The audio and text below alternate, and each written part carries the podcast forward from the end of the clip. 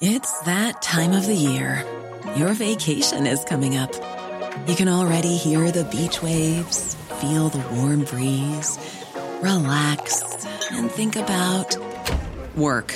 You really, really want it all to work out while you're away. Monday.com gives you and the team that peace of mind.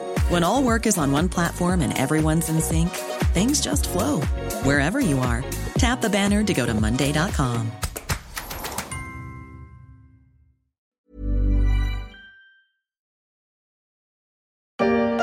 C'est un passage incontournable de New York, son poumon vert, mais c'est aussi un acteur économique et social de la grosse pomme, un lieu qui apparaît à l'écran dans plus de 300 films, de Ghostbusters à Marathon Man en passant par Taxi Driver, Annie Hall, Men in Black, sans oublier quand Harry rencontre Sally. Comment tu fais avec les nanas? Tu te lèves et crac, tu t'en vas? Bien sûr. Explique-moi comment tu fais ça. Qu'est-ce que tu leur dis? Que j'ai une réunion de bonheur, une coiffeur, un squash. Tu veux pas de squash? Bah, il ignore, le nouveau tout beau. C'est dégueulasse. Je sais, j'en suis pas fier.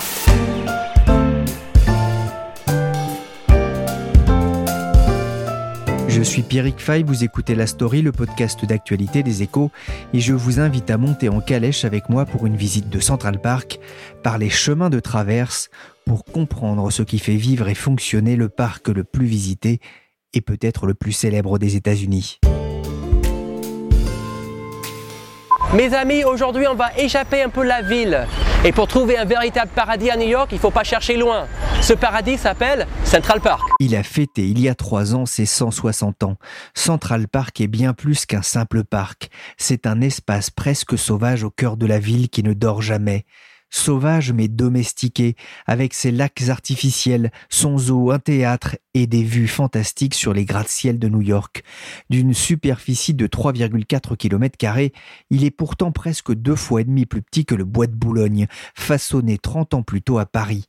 Pourtant, quiconque est déjà allé à New York est forcément passé par ce coin de verdure à Manhattan.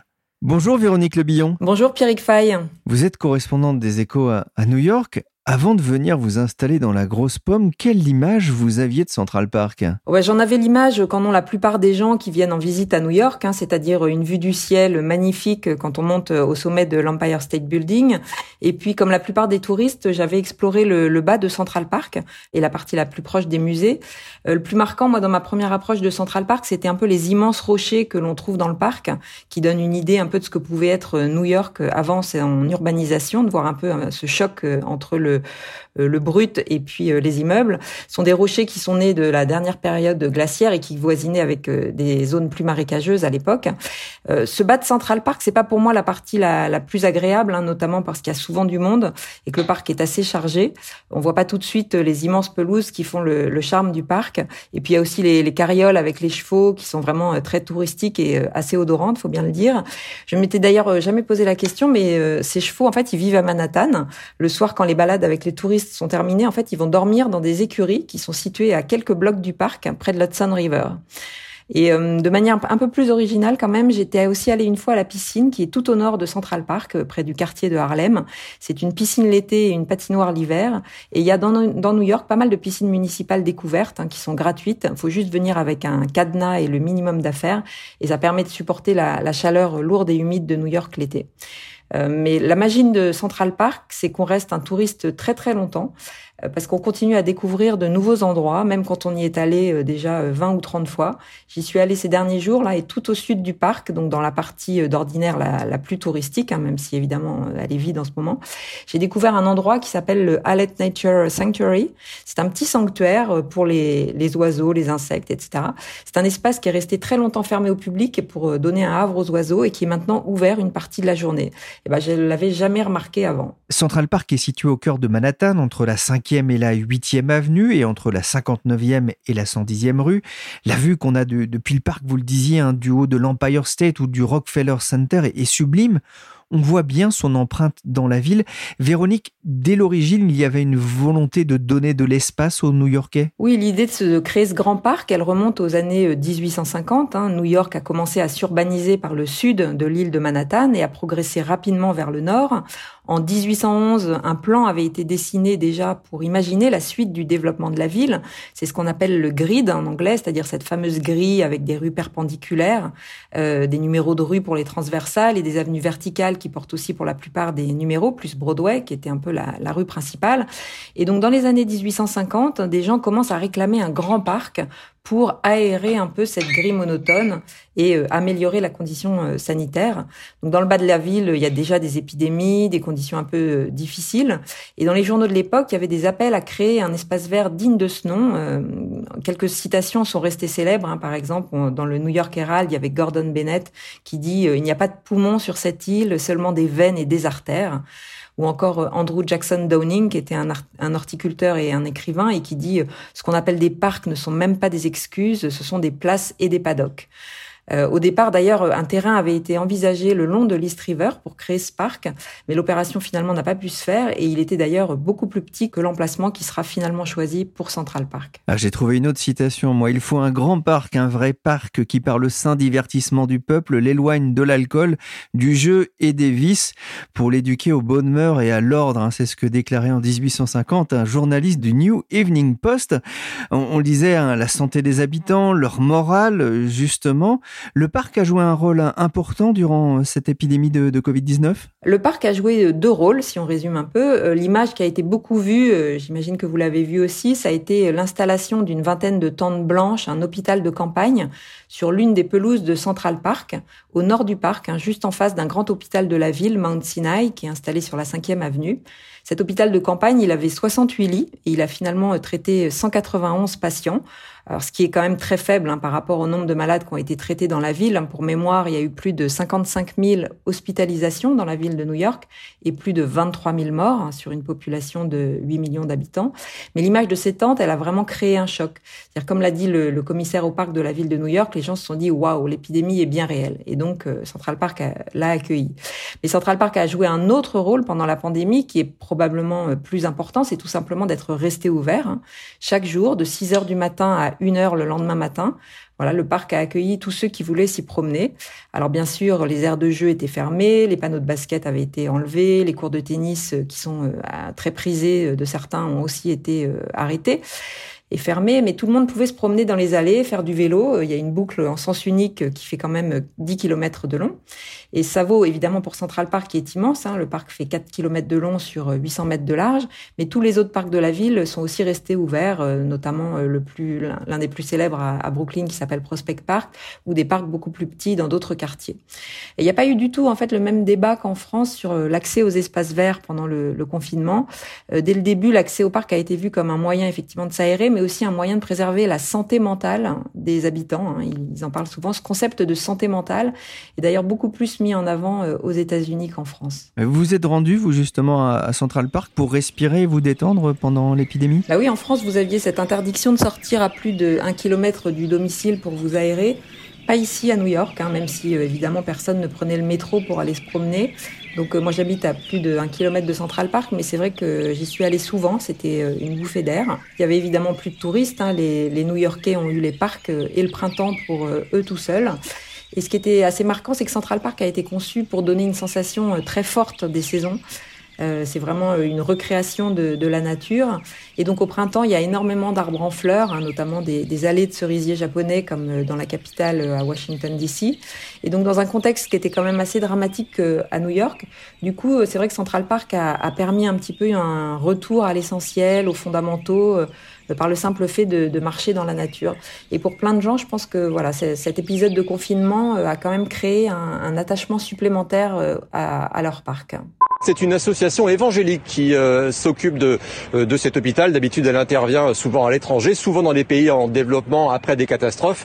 Et la catastrophe, cette fois-ci, bah, elle est ici euh, à New York. Je voudrais revenir, Véronique, sur cet hôpital de campagne très symbolique hein, durant la crise.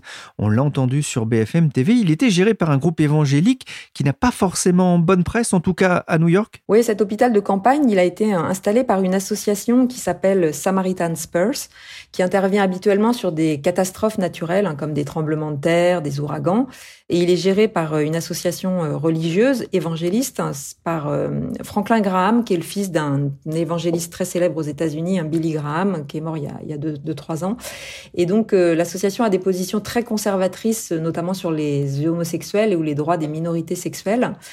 Euh, alors évidemment, les, les positions de, de, Samaritan Spurs étaient connues de la ville et des gestionnaires du parc euh, dès le début, hein, avant leur installation, mais ça a fini par mettre un peu mal à l'aise certains élus. Et au final, euh, au bout de quelques semaines, voilà, quand, quand l'épidémie a commencé à être endiguée, un élu démocrate de la ville, Corey Johnson, a demandé à l'association de quitter les lieux rapidement. Voilà, ces mots étaient même très durs, hein, en qualifiant Franklin Graham de fanatique et de haineux, et en disant, voilà, vous n'avez plus la, votre place dans la ville.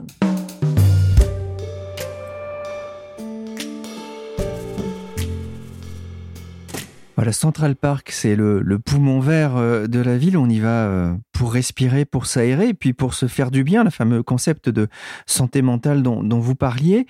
Mais euh, ce qui est intéressant aussi, c'est que c'est un, véritable espace de vie sauvage en, pleine ville. Oui, alors certains trouvent que Central Park est un peu trop sauvage d'ailleurs par rapport à des parcs parisiens comme le Jardin du Luxembourg ou les Tuileries. Central Park, c'est davantage une inspiration anglaise, hein, moins cadrée, c'est-à-dire en tout cas l'esprit des, deux concepteurs du parc, Calvert Vaux et Frédéric Lowe Olmsted. Euh, alors pendant le confinement, c'est vrai qu'on a vu certains animaux qui ont repris leurs aises. Hein. On, avait déjà vu un coyote dans un espace de forêt euh, il y a quelques semaines avant le début de confinement. Et là, par exemple, les ratons laveurs euh, se sont euh, baladés à leur aise dans le parc. Mais le plus étonnant quand même, ce sont les rapaces. Il y a une trentaine d'années, un premier spécimen est arrivé dans le parc. Il s'est installé sur une corniche sur un immeuble de la 5e avenue, aux grandes dames d'ailleurs des, résidents de l'immeuble, parce qu'il y avait une foule d'amateurs d'oiseaux qui regardaient à la longue vue toute la journée et qui avait donc euh, voilà les longues vues braquées sur, les fenêtres de cet immeuble. Et cette buse à queue rousse, hein, elle est devenue très célèbre hein, d'ailleurs. On lui a donné un nom. Euh, elle s'appelait euh, Pale Male parce que son plumage était clair. Elle avait même une fiche Wikipédia, etc. Elle a fait l'objet d'un documentaire très intéressant. Et ce rapace a créé une descendance qu'on voit toujours. En janvier, par exemple, j'ai vu l'une de ces buses à queue rousse là avec un pigeon dans ses serres, puisque évidemment ils se nourrissent de ce qu'ils trouvent dans le parc. Et c'est vrai que c'est assez fascinant et un peu effrayant. ils prennent aussi des écureuils de temps en temps. Et donc, euh, les défenseurs des, oiseaux sont nombreux à Central Park, hein, notamment euh, via une association de protection euh, très connue aux États-Unis qui s'appelle Audubon Society. Il y a d'ailleurs plein d'espèces d'oiseaux différentes et c'est une route migratoire aussi. Et donc, voilà, dès le début du parc, on a aussi cherché à, à créer un espace un peu de relais pour ces oiseaux et, et ces animaux. il y a notamment un coin un peu caché de Central Park qui s'appelle The Rumble, qui est une reconstitution de forêt où on trouve beaucoup d'amateurs d'oiseaux qui viennent écouter et observer tous les jours.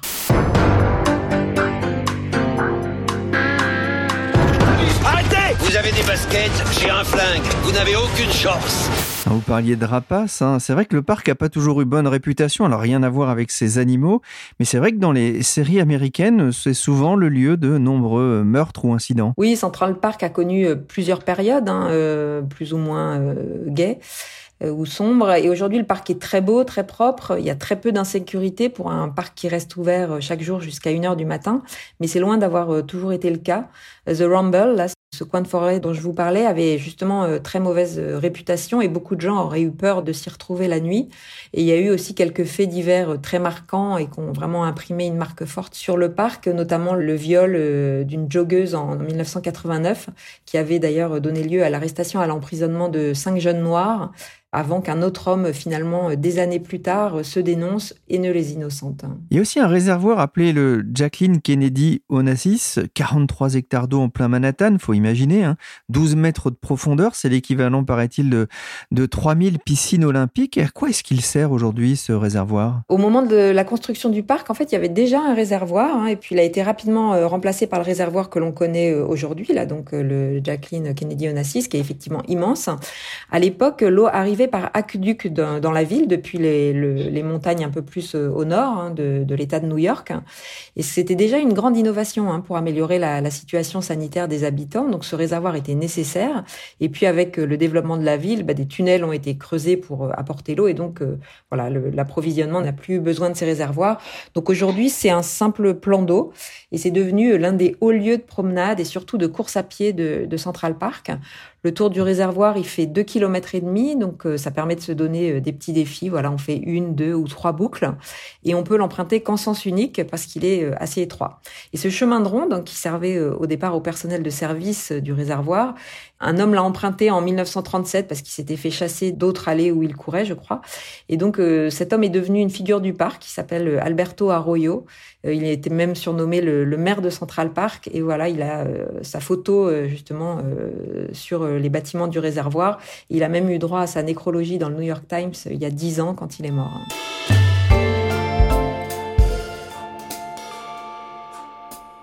Difficile en tout cas d'imaginer New York aujourd'hui sans Central Park. Hein. C'est vraiment euh, euh, une, image qui vient tout de suite en tête quand on pense à la grosse pomme. Mais la question qu'on peut se poser, à qui appartient ce parc? Bah, Le parc, il fait partie de la ville, hein, ça fait partie de ses, actifs. Il est toujours sous l'autorité de la municipalité et notamment euh, du commissaire au parc de la ville qui s'appelle Mitchell Silver, euh, voilà, qui est comme un adjoint municipal. Mais Central Park est aujourd'hui géré en fait par une association à but non lucratif qui s'appelle Central Park Conservancy et qui a été créée en 1980. Et donc les deux en fait organisations, la mairie d'un côté, le conservatoire de l'autre, sont en partenariat. Et ça passe par une sorte de, contrat, euh, non pas de concession, mais plus ou moins, qui dure dix ans et qui est renouvelable et qui donne donc mission à l'association pour gérer le parc. En 1853, euh, quand un texte a été adopté pour créer le parc, il a été financé sur fonds publics hein, pour euh, l'achat du terrain, l'indemnisation des personnes qui y étaient, parce qu'il y avait quand même quelques habitants déjà à l'époque. Il y avait notamment une communauté afro-américaine euh, qui avait acheté des petits terrains. Et puis, euh, évidemment, après, il a fallu financer les travaux colossaux qui ont été réalisés, parce que le parc donne l'illusion d'un paysage naturel, mais en réalité, à part les, les rochers et quelques arbres, tout a été façonné par la main de l'homme. Euh, ça a donné lieu donc à des travaux gigantesques hein, qui ont duré euh, plusieurs années. Il a fallu créer une voirie, il y a 36 arches et ponts, il y a 18 000 arbres. Il a, fallu créer des canalisations, éviter l'érosion. Et donc tout ça a occupé effectivement plusieurs milliers de personnes pendant la période de construction, qui euh, d'ailleurs est tombée au moment d'une grave crise économique hein, en 1857. Et donc voilà, ça a permis de, financer un peu des grands travaux d'infrastructure et d'agir un peu comme un New Deal de l'époque. Ça demande beaucoup d'argent, j'imagine pour entretenir un tel espace au cœur de la ville. Aujourd'hui, c'est financé comment? Par euh, l'impôt des New-Yorkais? Alors non, c'est pas payé par les impôts du New-Yorkais. C'est-à-dire que l'essentiel du budget, en fait, euh, est, payé par euh, les bonnes volontés et des riches donateurs. Hein. le parc donc a connu des, des, hauts et des bas financiers et notamment vers 1975, la ville de New York a été en grande difficulté financière et plusieurs initiatives ont été lancées pour tenter de sauver Central Park qui avait en plus perdu beaucoup de son attrait parce qu'il y avait plus d'argent dans les caisses. Euh, voilà, il y avait eu des concerts, des rassemblements. C'était un peu le, voilà, la fin des années 60. Hein. c'était une période de, de, assez festive, assez libre. Et donc, il y avait eu pas mal de dégradations dans, dans le parc. Et donc, les riches New-Yorkais qui vivaient autour, qui avaient leur patrimoine immobilier, euh, ont commencé à se mobiliser pour le remettre à niveau. Ils ont commencé à lever des fonds pour le parc et la ville donc s'est laissée convaincre de nouer ce fameux partenariat avec euh, cette association qui s'est créée, donc le Central Park Conservancy. Euh, pour vous donner une idée, cette année, elle, s'est fixé un budget de 85 millions de dollars pour euh, entretenir le parc, ce qui est donc euh, énorme. D'ailleurs, il n'est pas complètement certain que, ce sera atteint hein, avec l'épidémie qui quand même pourrait peser un peu sur le, les dons. Et, sur ce budget, en fait, la mairie contribue généralement à hauteur de, de 15% au budget. Et elle est notamment en reversant un petit peu une partie de l'argent qu'elle reçoit des concessions du parc. Il y a quelques concessions de restauration de choses comme ça. Mais vraiment, pour les grands projets, c'est euh, pour une large part de, l'argent privé. Par exemple, là, le, projet qui est en train de, de voir le jour aujourd'hui, c'est la, la, piscine dont je vous parlais euh, au, début, euh, qui se trouve au nord du parc et qui se transforme en patinoire. Elle va être totalement refaite pour un budget de 100 millions, enfin de plus de 100 millions de dollars. Et ce sera financé par quatre personnes qui ont promis collectivement donc des dons à hauteur de, de ce montant. Effectivement, ce sont des sommes euh, assez importantes hein, pour, un, pour un bien public. Si j'ai bien compris, euh, on, peut aussi s'offrir un, banc, un arbre et le mettre à son nom? Ouais, pour financer le, fonctionnement du parc, tout est bon. Hein, ils ont vraiment trouvé euh, des tas d'idées. alors aujourd'hui, c'est une idée un peu commune, hein, mais des plaques commémoratives, par exemple, sur les bancs sont mises en vente. Ça coûte quand même 10 000 dollars si vous voulez voilà, mettre un petit message sur un banc que vous aimez bien dans le parc. Et si vous êtes moins en fond, vous pouvez aussi acheter un pavé sur notamment une piste qui mène au, au, réservoir. Je crois que ça coûte 3500 dollars pour voilà écrire un petit message sur un pavé. Et puis, si c'est un peu plus symbolique, vous pouvez aussi acheter 50 bulbes de tulipes qui seront plantés ça vous coûtera 50 dollars. Voilà, vous n'aurez pas votre nom dessus, mais euh, ce sera quand même euh, une contribution. Euh, au final, si on peut donner un chiffre un peu marquant, depuis 40 ans que le, le Conservancy existe, ils ont levé à peu près un milliard de dollars pour le parc. Et d'ailleurs, ça a donné lieu à un débat un peu avec le maire de la ville actuelle, Bill de Blasio, le démocrate. En 2013, donc quand il a été élu, il souhaitait qu'une partie de cette manne financière reçue par Central Park soit fléchée vers d'autres parcs de la ville qui sont évidemment euh, moins argentés et qui euh, n'ont pas euh, autour d'eux cet environnement particulièrement riche. Alors l'association est évidemment pas très allante. Elle a réussi en fait à convaincre la mairie que ses donateurs allaient fuir hein, si l'argent était destiné à d'autres parcs. Et ils ont euh, trouvé un accord en nature finalement. Donc c'est-à-dire que le personnel de Central Park ou euh, des gestionnaires du parc apportent un peu de leur savoir-faire aux autres parcs. Euh, le montant de cette aide à nature reste un peu assez modeste, hein, mais il est évalué à à peu près 3 millions de dollars par an aujourd'hui que Central Park voilà reverse de manière indirecte aux autres parcs. C'est un lieu un peu à part, hein, c'est vrai, Central Park dans, New York, mais c'est aussi un, business? Alors, oui, assez assez peu quand même. Enfin c'est-à-dire que ça reste assez limité. Il y a quelques activités qui fonctionnent sous le régime des concessions hein, comme la patinoire ou des restaurants. Euh, le financement du zoo, euh, qui ressemble un peu à la ménagerie du Jardin des Plantes à Paris, dépend en revanche, lui, du financement euh, du parc et des donations. En revanche, le business, probablement, on peut le voir dans les produits dérivés, c'est-à-dire qu'aujourd'hui, il y a beaucoup d'entreprises ou de petits commerces qui vendent des souvenirs et Central Park évidemment est central et on peut imaginer voilà, que ça a participé très largement à l'attractivité euh, globale de la ville. Mais quand on connaît les États-Unis, on peut s'étonner qu'il y ait si peu de restauration finalement à l'intérieur du parc. Euh, il y a quelques kiosques, mais assez peu de restaurants, effectivement. Hein. juste deux vrais restaurants, euh, dont un situé dans l'ancien garage à bateaux du parc, la Boat House, où les New-Yorkais viennent déjeuner. Mais clairement, l'objectif en fait de, Central Park, et notamment du Conservancy, n'est pas d'en faire un lieu commercial, hein, surtout. Euh, Marie Warsh, qui est une historienne du parc, elle raconte euh, voilà que Central Park c'est une œuvre d'art, qu'elle est classée et que donc elle ne doit pas être défigurée ou dénaturée.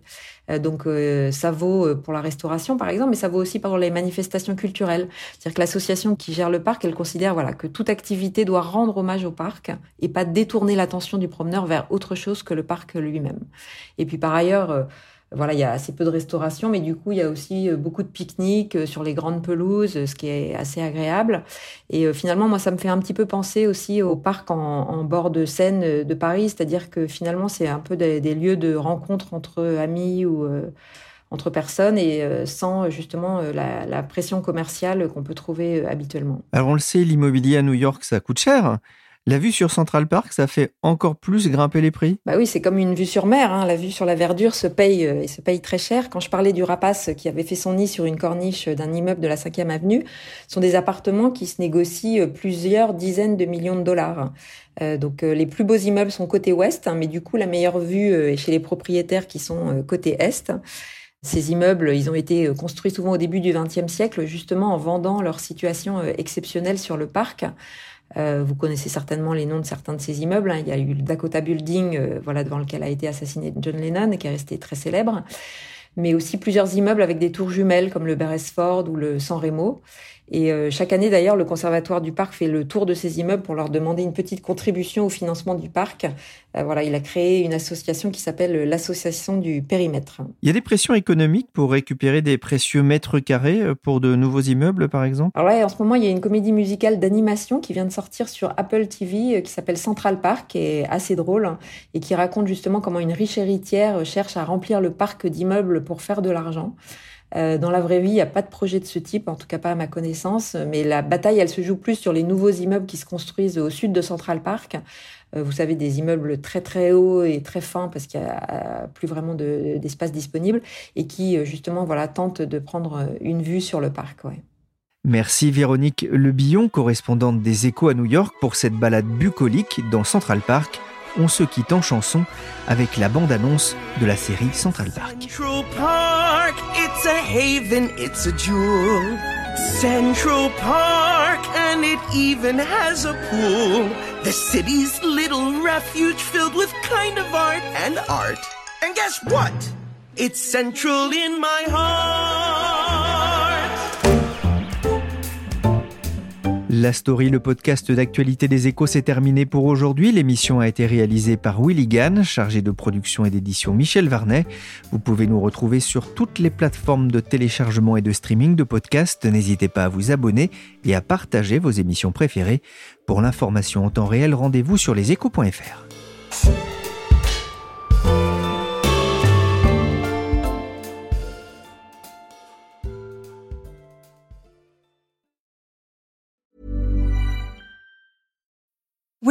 need mealtime inspiration, it's worth shopping Kroger, where you'll find over 30,000 mouthwatering choices that excite your inner foodie. And no matter what tasty choice you make, you'll enjoy our everyday low prices, plus extra ways to save, like digital coupons worth over $600 each week. You can also save up to $1 off per gallon at the pump with fuel points. More savings and more inspiring flavors make shopping Kroger worth it every time. Kroger, fresh for everyone. Fuel restrictions apply.